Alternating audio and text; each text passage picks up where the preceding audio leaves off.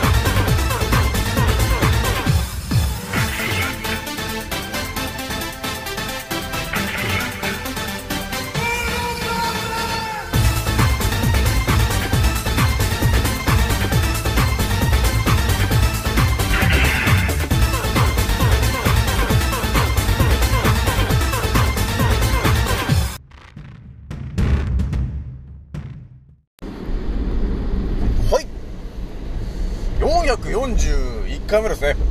賢者の戦闘プログラム第336弾。始めさせていただきます。創造船オメガ号。宇宙一の免疫力マスター。青木丸でございます。今から話すことは私の個人的見解とおとぎ話なので決して信じないでくださいね。はいではですね今回ねいつも通りインスタの告知でお伝えしたんですが、えーまずね、一発目にね、お伝えするのがですね、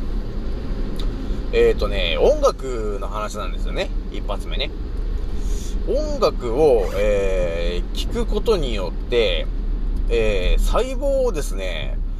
えー活性化させちゃうっていうおとぎ話を一発目にね、しちゃおうかなと。この話もね、多分ほぼね、99%に対して人は知らないんじゃないかなという話ね。で、二つ目がね、ちょっと私の、えーインスタのフォロワーさんからちょっとちらっと情報をね、得たんですけど、えー何やらね、救死選手みたいなことを言ってる奴がいるんだと、えーいう情報が入ったんで、ちょっとその人について、ちょっとだーっとこう、えーある程度調べて、えー結果、えーどうなのかというところの話をお伝えしようかなというところを二つ目にして、で、三つ目がね、えー気軽に DM くださいねのお話をしようと思います。で今回ね、気づいた方と覚醒した方がですね、一番注意しなければならないことと、その立ち回り方。えー今回ですね、236回目になりますと、えーいう形で、今回ね、えースタートするんですが、えまず皆さんにお伝えしとくのがですね、え私のアンカーラジオさんがですね、本日、えー再生回数をちらっと確認したところですね、1万6100再生を突破しましたと、えいう感じですね。えーじわじわと、えー私のチャンネルを聞いてる人が増えてるよということになっておりますと。まあ、なんだかんだね、あのー不思議な話ばっかりじゃないでしょ。ね。結構身近に役立つことも青木丸は語ってるんだよねと。まあ、全てはね、私のチャンネルを聞いてる人が損しないようにして、したいなと、ね、いう気持ちがあるので、私がお伝えできることがあれば、もうスパスパ教えちゃうよということになっております。じゃあ今日のね、えまず天候からお話ししていこうかなと、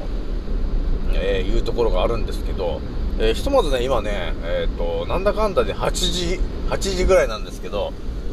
結構な雨が降ってございますと、えいうことになってますね。この、えー今日の20時ぐらいね、えー雨が降っております、関東でございますと。やっぱりね、雨が降っちゃうと、ね、太陽光が出てないんで、ちょっとね、基本的に免疫力下がっちゃう人が多くなっちゃって、やっぱりそうなってくるとね、えーっと、頭痛が、えー増えてくるんで、頭痛持ちの方はちょっと頭痛だなっていうことがね、え多くなっちゃってのロキソニンと、えいうことになってると思うんですけども、まあ、ロキソニンをね、今飲んでちょっと頭痛ちょっと治してんですよっていう人がいたらですね、えーぜひともやっていただきたいのがですね、ロキソニンをやる前にと、えー、青木丸がおすすめするのはですね、えー家にある紫色のタオルがあればですね、と。そのタオルは頭にターバンのように巻いてみなさいと。でそして、ね、寝てくれと いうことをすると、えー次の日起きた時にですね、あれ？頭痛がなくなってるなと、えーいうことが、えー起きる可能性がありますと。えーだから紫色のね、た、まあ、タオルがあれば頭にターバンのように巻くか、えー枕カバーのところに、その紫色のタオルを巻いて、その上に頭を置いて寝ると。えそういうことをやるとですね、えー、本当当たり前と常識を超えた何かしらの、えー反応が起きまして、えー 頭の、え頭痛の元になっている部分の、えエネルギーが補充されまして、え頭痛が朝起きたらなくなってると、えいう奇跡が起きて、起きる可能性があるよと、えいうことになりますと。えなので、ぜひとも家に、家の中にある、え紫のもの、でそれをぜひとも頭に巻いたりしてみてほしいなというところがございます。じゃあまずね、一発目のちょっと、えー話からしていくんですけど、えー私もね、いろいろ今、えーいろんな思考でこの世界見てるんですけど、えそこでね、やっぱり、これ、この話は、やっぱり相当、え調べていった時に、やべえなと、え思ってる話がですね、音楽なんだよね。このね、音楽の話っていうのは、多分ね、当たり前と常識の人では、多分あまり関わることがない状態で人生終わる方がほぼなんですよね。えーこれからお伝えする話はですね、まあよくね、あのーゲームとかをよくやってる人であれば、なんとなくちょっとわかるような気がする話だと思うんですよね。え例えば、えっ、と、まあ、ゲームをやってたとして、まあ、その中のいろんなその、えー技とか、えースキルみたいなね、えーものがあると思うんですけど、えその中の一つに、えー歌を歌うとかね、えー何かしら、えーその攻撃の、えー BGM を流す、流すとか、攻撃の曲とかね、であと防御の曲。とかね、スピードを上げる曲とかね、そういう形で、えー音楽を、えー使うことで、えーその相手の、え能力、え攻撃力をアップさせたりとか、え防御力を上げたり、えだからそういう形で、音楽を使うことによって、相手の能力を、え一気に高めると、えーいう、え技を持ってる、えゲームとかね、そういうのやったことある人だったら、あ、あったなって思うでしょ。だから一番、あの、身近なのが、魔法かな？ドラクエとかでありますね。まあ、いろんな魔法があると思いますけど、えそれはね、ホイミ的な感じで、ホイミって言えば、この、回復するとかね、傷が治るとか、あるじゃない？あとはファイヤーとかね、その、えー唱えれば、ファイナルファンタジー的な感じになりますけど、えーファイヤーって言えばその火が出たりとか、えードラクエで言えば、ミラーと言えば火が、ね、火の玉が出たりとか、ね、そういう形で、何かしら音を使って、えーその人の、えー能力を高めるっていう、えーことが世の中にはあるなと、えいうことをね、やっぱりゲームをやってる人たちは、えー思ってるかなと、えいうところがあるんですよね。で、これをですね、また、えー身近なテレビの中に入れたときに、皆さん思い出してくださいと。えー、プロレス、ね、プロレスを思い浮かべてもらえると、ね、あのーまあ、長州力がねと、出てくると。そしたらみんな、なんか、曲が流れますよねと。あの、ご存知のあの、あの曲が流れるでしょ？まあアントニオ猪木とかもそうですけど、なんか曲が流れるでしょ？あの、登場するときに。だそういう意味もちょっとあるんですけど、その、音楽をうまく使いこなすことによって、えー人間の、えーその、能力を一気に高めることができるんだよね、と、えーいうことが実はあるんだよね。でもこの話はほとんどの、えー当たり前と常識の方ではほぼやっぱりほぼ出会わない話なんですよね。で、私が今調べてる情報では、えー要するに音楽療法っていうやつなんですよね。で、これが、えーっとね、どういう効果を、えー出すものなのかと、えー言うとですね、その音楽を聴くことによって、えいい例なのが、あの、モーツァルトね。モーツァルトの曲を、えーひとまず聴くんですと。えー聞くとどうなるかというと、ね、身近なところからね、えー体温が上がりますよと。ね。ただ、モーツァルトを聴くだけで、体温が上がります。えー次に、え免疫力が上がりますと。で、あとは、リンパの動きも活発になります。だそういう形で、なんかね、体の中の、えー免疫細胞とかが、一気に動きが良くなるわけ。で、そして体温も上がるんだよね。で、そして、その、リンパの動きまで良くなっちゃうよ、ということがあり、そして、この、唾液の量とかも増えてくるわけなんだよね。でそして、えー血流、血圧とか、えーそういうものが、なぜか安定していくと、えーいうことが、もう数値で出ちゃってるんだよね、と、えーいうことがあるわけなんだよね。これが、要するに、音楽療法っていうやつなんですよね。だから、モーツァルトの曲を、ただ聴いてるだけでですね、勝手に体が整っていって、体温が上がっていくということになるんですよ。これだからね、本当に圧倒的な話じゃない？だ我々はなんか体を何かしら毛布みたいなもので温めたりとか、体を動かすことによって、あとはあれかな？温かいものを食べるとか、そういう3つぐらいなことによって体温が上がると思い込んでるんですけど、じゃあ実はねと、モーツァルトの曲を聴くだけで体温が勝手に上がるんだよねと、いや、いうことが、もう数値で出ちゃってるわけなんですよね。えーだから、えー要するに、私がお伝えしたいのはですね、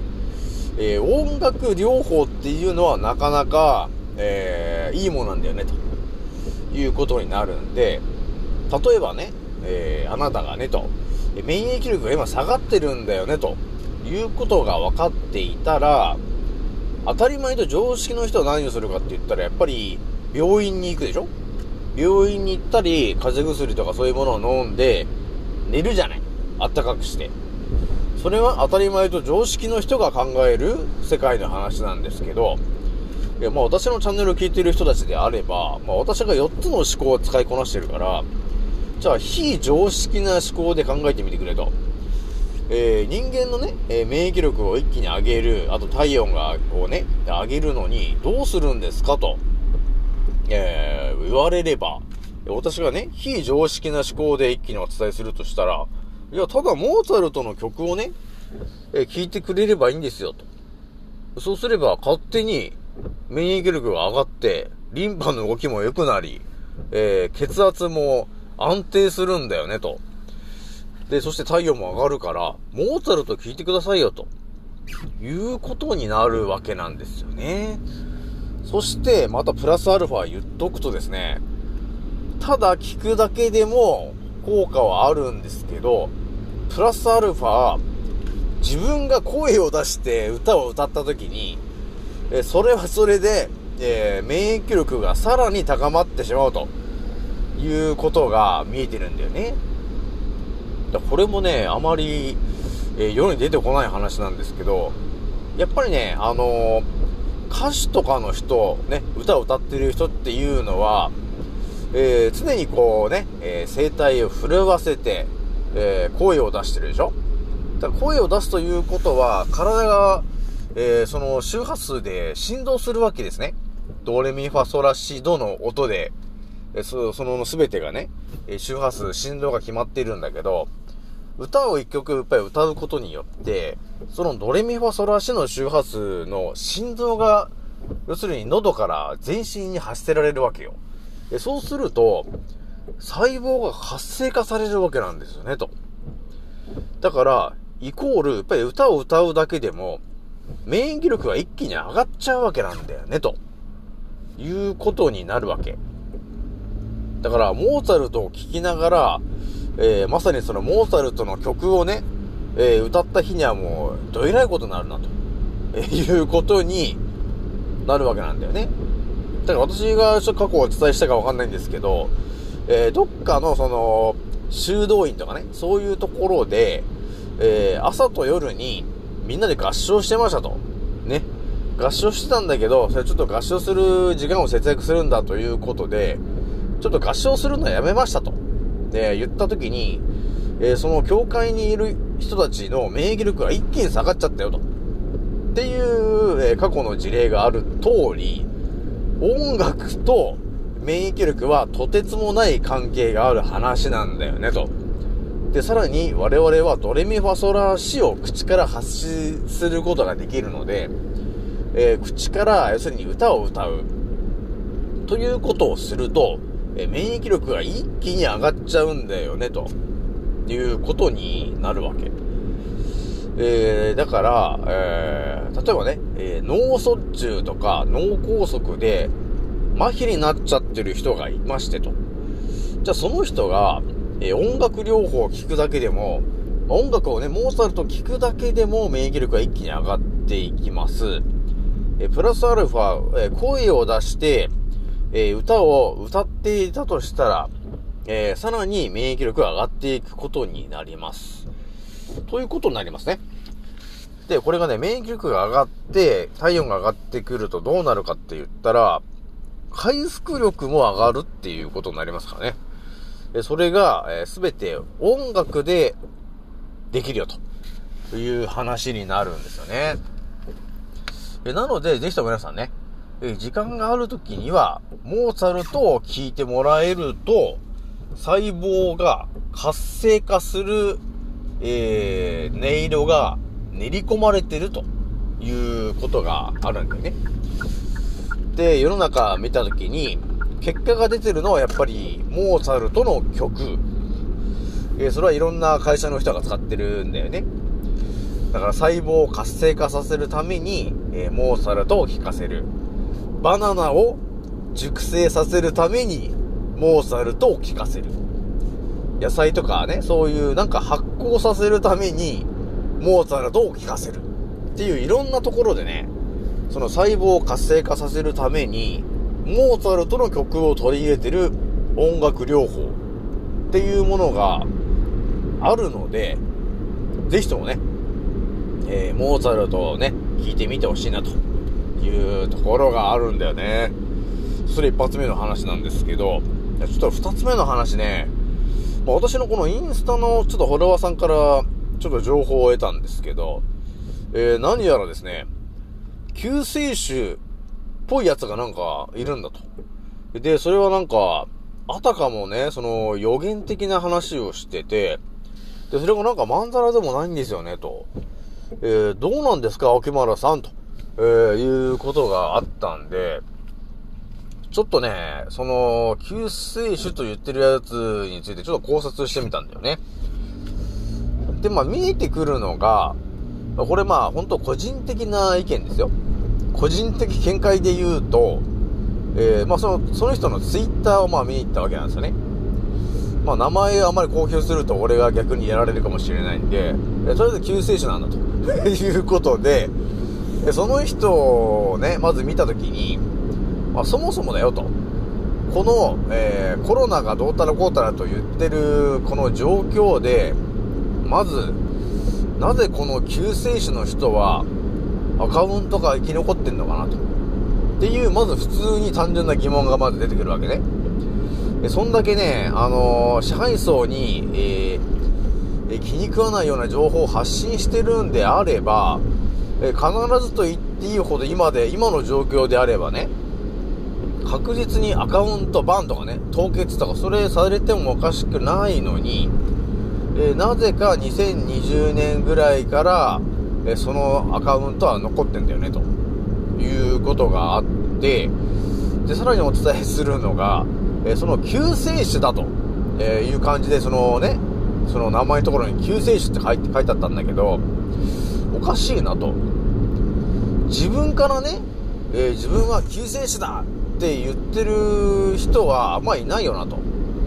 だこれね、だから詐欺師の人でも、いや自分は詐欺師なんですよねって言ってる人はいないでしょ。だから、えーこの感じで見ても、えーその救世主っていう名前が入ってる時点で、うんこの人なんかちょっと違う救世主なんだよなと、えいうことがあったんだよね。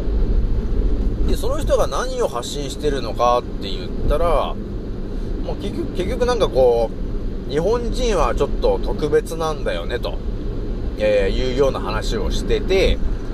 まあこのままだとねと、えー日本人がというか地球が全滅しちゃうんですねと。で、なんか隕石がやってきて、もう地球もろともねと、えーもうぶち壊れちゃうんですと。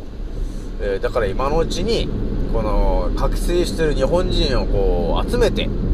えーそういう村というかね、えーそういう場所を作って、ね、えーみんなで自給自足で生活をしていきたいんですよと、えいうような、えことをやってたんだよね。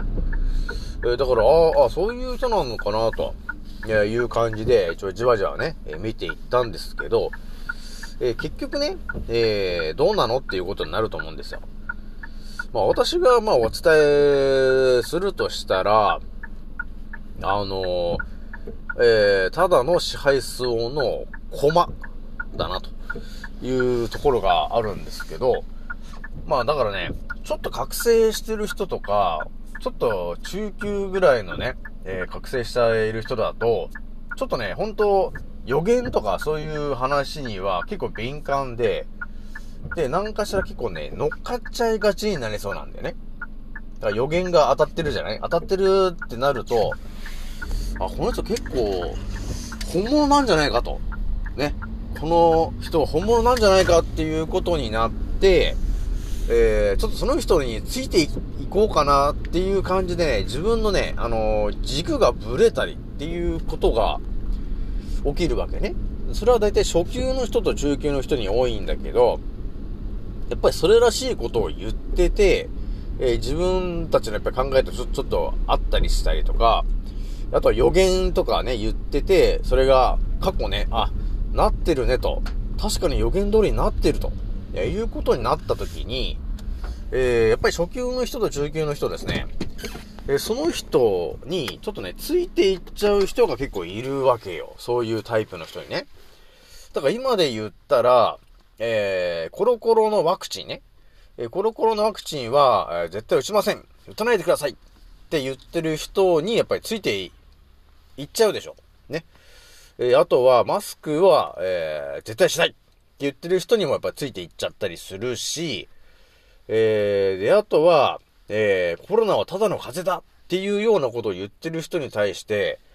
ついていっちゃおうかな、ね。フォローしちゃおうかなっていう感じに、その心がね、こう、自分の軸を揺さぶられるっていうことがあるんだけど、まあこういう時にね、私がちょっとお伝えしとくべきはですね、まあそもそも私自体が、まあ、えー覚醒した、まあ上級クラスだと、え思っていただいて、えーこの今起きてる、え世界をどう捉えてるかと、えいうところをちょっとお伝えしておくと、まあ初級の方とか中級の方でも、えー自分の軸がぶれなくなるかなというところがあるんで、ちょっとお伝えしておくんだけど、えー今、えーやらかしてるのは、要するに、今、地球を支配しているイギリスの野郎どもがですね、えーまあ、要するに人口を削減させるために、えーまずは、どうやって人口を削減させますかのところで、えーそのね、えーコロナというものを、が、いかにもやばいウイルスなんだということを、えーすり込んで、それで劇薬のワクチンを、えー大量に打たせて、えーまずは地球に住んでる、えー一般市民の、え家畜の羊の皆さんの免疫力を一気に下げると。今いうことをやっているわけですよね。で、この後、え大量に多分、え命が、を落としていく、え要するに一般市民の羊さんたちがどんどんどんどん増えていく話になっていくんだけど、で、ここでですね、え支配層のイギリスの皆さんが考えているのは、え今ね、ほんとね、当たり前と常識の、え羊の皆さんは、特に今んとこ何も考えてないので、え国とメディアさんが言ってると、えワクチンを打ってください。えー誰かの大切な人のために打ってくださいってこうメデさんとかで言うと、あ、そうなんだねって言って、まあ、打ってるのがまあ99%の人が今打ってると思うんですよね、と。ワクチンをね。で、問題になってくるのが、残り5%のやつは打ってないんだよね、ということになってくるわけ。で、その5%の中にはね、やっぱりその政治家とか、あと厚生労働省との、人とかね、あとは NHK の人とか、ちょっと支配者寄りの人たちも、その5%の中には入ってんだけど、えー今ね、その支配層の皆さんが、えー一番厄介だと思ってる連中は誰なのかと、えー言うと、えーこのコロナの茶番が、えーあ、この、このコロナがね、茶番なんだよね、と、えーいうことに気づいてる人たちなんですよね。そう、イギリスの人たち、イギリスの支配層の皆さんが、今一番気に食わないのは誰なのか、っていうふうに考えたら、えーひとまずそのワクチンというものを打って、えー免疫力一気に下げて、えー人口を減らしたいんだけど、覚醒してる人たちは、えワクチンを一切今打ってないやつなんだよね。ということは、死なないでしょと。結局ね。だから人口が減らないよね、と、えいうことになるので、今イギリスの皆さんが考えているのは、どうやって、その、覚醒してる人たちを誘導して、炙り出すのかなと。いうことをね、奴らは今考えてるわけなんだよね。だから少し前にもありましたよね。そのワクチン会場にで、のところで、えーそのワクチンを打つんだね、みたいな感じでデモみたいのをやって、えー逮捕されちゃいました。みたいな話があって、なんか団体みたいなのがあったじゃない。その反枠の団体みたいな感じで。だそれが、まあ、いい例なんですけど、結局、支配層の皆さんは、その、まあ、羊がいっぱいいるね、この地球の牧場みたいなところで、その羊たちをですね、右にやったり、左にやったり、こう、今誘導してるわけよ。で、ワクチン打ってる人っていうのはもう、ある程度こう誘導されちゃってる人。ね。で、で、その中の、ね誘導されてる中に、要するに覚醒してる人が今、紛れ込んでて、わかんない状態なんだよね。そう、見た目わかんないでしょ？そこが、今ね、要するに支配層の皆さんが、えー、ちょっとね、困ってるんですよね。要するに。本当は全員に打ちたいわけ。一般市民の羊の皆さんにね。打ちたいんだけど、特に私みたいなイレギュラーな奴がいると、絶対に打たないでしょと、ワクチンをね。えーなので、支配層の皆さんはですね、その覚醒してワクチンを打たない、ね、その、あとコロナが茶番だと分かってる人たちを、今どうやって炙り出そうかってことを考えてるわけなんだよね。で、えー、どうするかって考えたら、いかにも、えー、救世主っぽいやつが現れたら、みんなそいつについていくんだよね、と。いうこともね、奴ら分かってるんですよ。ね、支配層の皆さんがね。で、それはですね、日本人が、えーちょっと特別なんだよね、と。えーそれは、ヤップ遺伝子っていうかがね、あとは D の意思とかもそういうのもありますけど、日本人がちょっと特別なんだよね。日本人はヤップ遺伝子なんだよね。っていうことをですね、えー、結構前から植え付けてきてるんだよね。えー、だから、日本人はちょっと特別なんだよねっていうことを思ってる人は結構いるわけなんですよね。で、その、特別だと思ってる人に限って、ちょっと覚醒してる人たちの中にもやっぱりいるわけよ。日本人はやっぱちょっと特別なんだよね、と。で、それで、えー、今回のように、救世主だなんだよね、みたいな。だからこれやるしかないんだと。え自分は救世主なんだっていうことを言ってるそのツイッターがあった時に、やっぱりね、ちょっと覚醒してる人と、えー、中級で覚醒してる人はですね、その船に乗っていっちゃう可能性があるんだよね、と。まあ、実際に乗ってる人がやっぱり多かったし、で、あとそのツイッターの、えーそのフォローしてる人、あとコメントしてる人を見に行った時に、えー間違いなく、その、えー救世主の同じ、その団体の仲間らしきやつが言ってるな、という感じなんだよね。だからそういうのも見えてくると、えー、だかちょっとね、なんか違うんだよね、と、えーいう感じ。だから私が言う、私がはっきりとお伝えできるのは、えー完全に違う。ね。えー覚醒してるんだけど、ちょっと違うのよ。ただの、えー覚醒してる人を、えー、なんていうの、誘導して自分のところにおびき寄せようとしてるだけなんだよね。だここの、えーネタに、えーうまく乗っかっちゃうと、えー奴らにやられることになるんで、えー特に乗る必要はないよというお話をね、しときますよ。で、なんか隕石がぶつかってっていう話してますけど、それはだからねと、当たり前と常識の人はね、え地球が回ってるのが当たり前で、で、地球の外には宇宙があるっていうのが当たり前の話な話なんですけど、いやいや違うんだよねと。え地球は非常識で考えたときに、フラットアースなんだよねと。で、で、宇宙っていうものも、え存在してませんねと。で、そして我々はこの地球と呼ばれてるね、えーこの、えー金魚鉢みたいなところから、え誰も外に出て行った人はいないんですよと。要するに囲われてるだけで、えー宇宙に誰も飛び立、飛び立ったことがないわけなんですねと。えーいうことがあるんだよね。という考え方で見たときに、隕石が落ちてくることがないんですよ。えー、なので、それもただの茶番だったんだよね、ということになるわけね。で、そのね、地球が滅亡しちゃうみたいなことがあるかもしれませんけど、結局2024年から5年ぐらいの時には、えー支配層の皆さんが何かしらやってくる可能性は高い時期なんで、えそれに合わせてそれを言ってる可能性がありますよ、と、えーいうことになります。で、えー私が、この上級の覚醒したこのと私が、えー皆さんね、覚醒している皆さんにお伝えしておきたいのが、えー軸をね、やっぱりぶら、ぶれ、ぶらされちゃうと、ね、えーあ、あの人が、この人がって誘導されると思うんだけど、もう私は基本特にもう、軸がぶれることも何もないんだけど、だその救世主が現れても、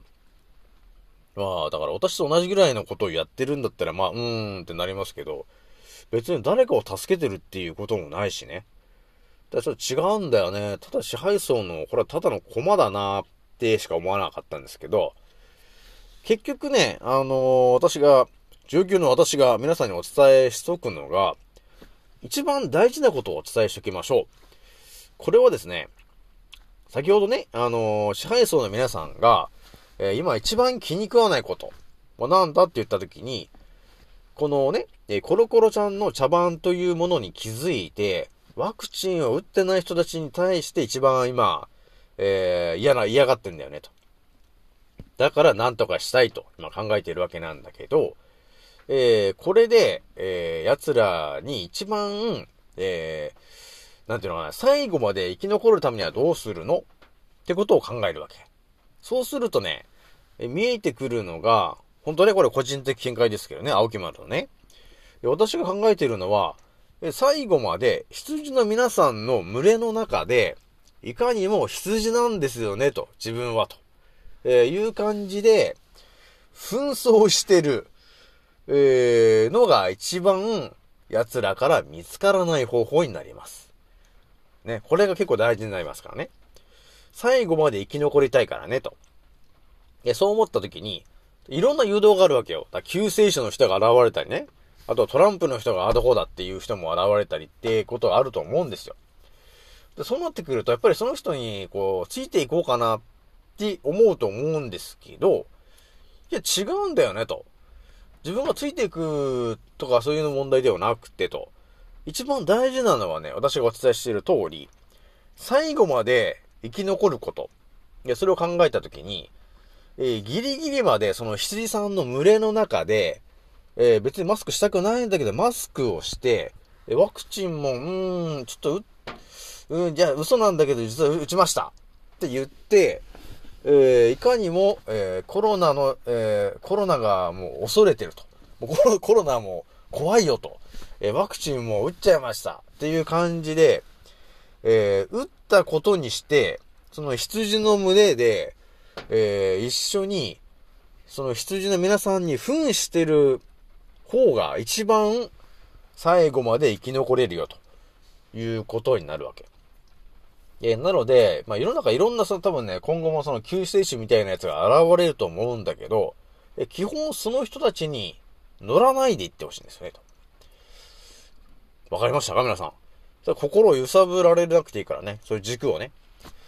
だからなんかあったら私にちょっと相談してきてもらえるといいかな。そのなんか救世主みたいなやつがいるんだよね、と。どう思いますか、沖村さん？って言っても来てもらえると、私がちょっとその人をね、えー、ちょっとバーッと考察していったときに、ああ、こいつはあれだなと、フォロワーさんがもう、あのーえー陰謀論でお得意の人たちばっかりだからあれか、とかね。まあ、ある程度この経験値で分かったりするじゃん。えーね、誰がフォロワーになってるかとかでも分かると思うんですけど、まあ、とりあえず今、あのーいい話はないからね。ただ誰かについていって、救世主だって言ってるやつについてって、本当いいことなんもないから。え一番大事なのは、えー自分の今のね、えー能力を、えー高めて、え未来で役立てることを言ってる私ぐらいかな っていう感じになるかな。だから別に私についてくるとかついてこないとかっていうよりも、ただ自分の、え人間の体のからくりっていうのをもう全部お伝えすることによって、結局自分で、えー自分の体を治したりとか、えーいうことが可能になってくるんで、自分の体をうまく使えるようになってくるし、で、未来で生き残るテクニックもお伝えしてるということになるんで、皆さんの、えーえー人間としてのスキルをアップさせるのが、私が青木丸の役割なんで、えーね、その救世主みたいなものとはちょっと違うんだよね、役割がね。っていうことになるので、えー、救世主ということを言ってる人がいたらね、皆さんね、えー、ちょっと気をつけてほしいなというところがあります。やっぱね、あのー、炙り出ししてるからね、覚醒者狩りってやつだね。っていうことをやっているので、えー、さらっとね、気軽に行かないようにししてほしいなというところがあります。あとは、もうちょっと時期がもう時期なんで、多分いろんな、世の中見ると、デマの、デマじゃないな、デモだね。デモの、えそういうなんか集会とかなんだかんだっていうのが、たまにあるでしょあるんだけど、もう今の時期だともう行かない方がいいね。行ってしまうと、もうそのデモのね、え一味だと、で羊のね、ちょっと覚醒してる一味だと、えいうことがバレてしまって、えー後々厄介なことになっちゃうことがあるので、えもう特にデマ、デモとかには、えー参加しない方がいいかなというところがあります。やっぱりね、これからはですね、えーどうやってその覚醒してることを隠しながら支配層にバレないように生き生きていくか。えーこれ結構大事な話になってくるからね。そこまで考えてもらえると、ね、ちょっと覚醒してる人についていこうっていうことは考えなくなるでしょどうやって支配層の皆さんに見つからないように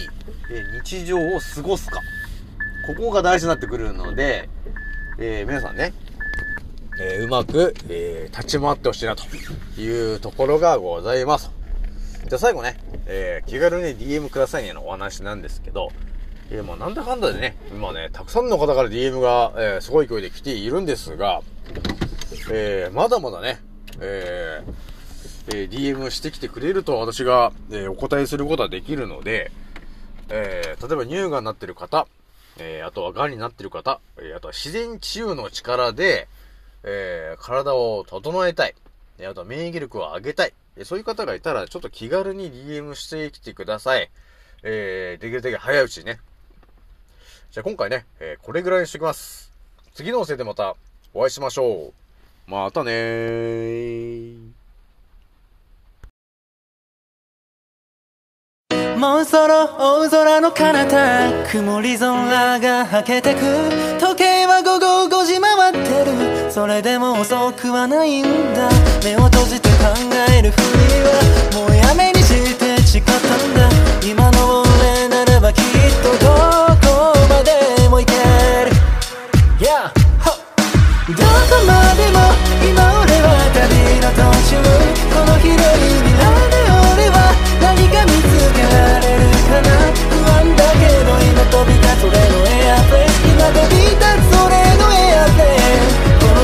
抱いて明日へ飛び立つんだ Oh yeah いざ着陸させる俺はまるでパイロット Yeah どこにでもある小さなしがらみに振り回されている未だに右左左右気にしないように生きるだってライフは一回きりなのにまた誰かが噂話噂話そんなくだらない時間なら俺らは速攻動紹介で境界線越えて言う。上げるほどさながらジャンボ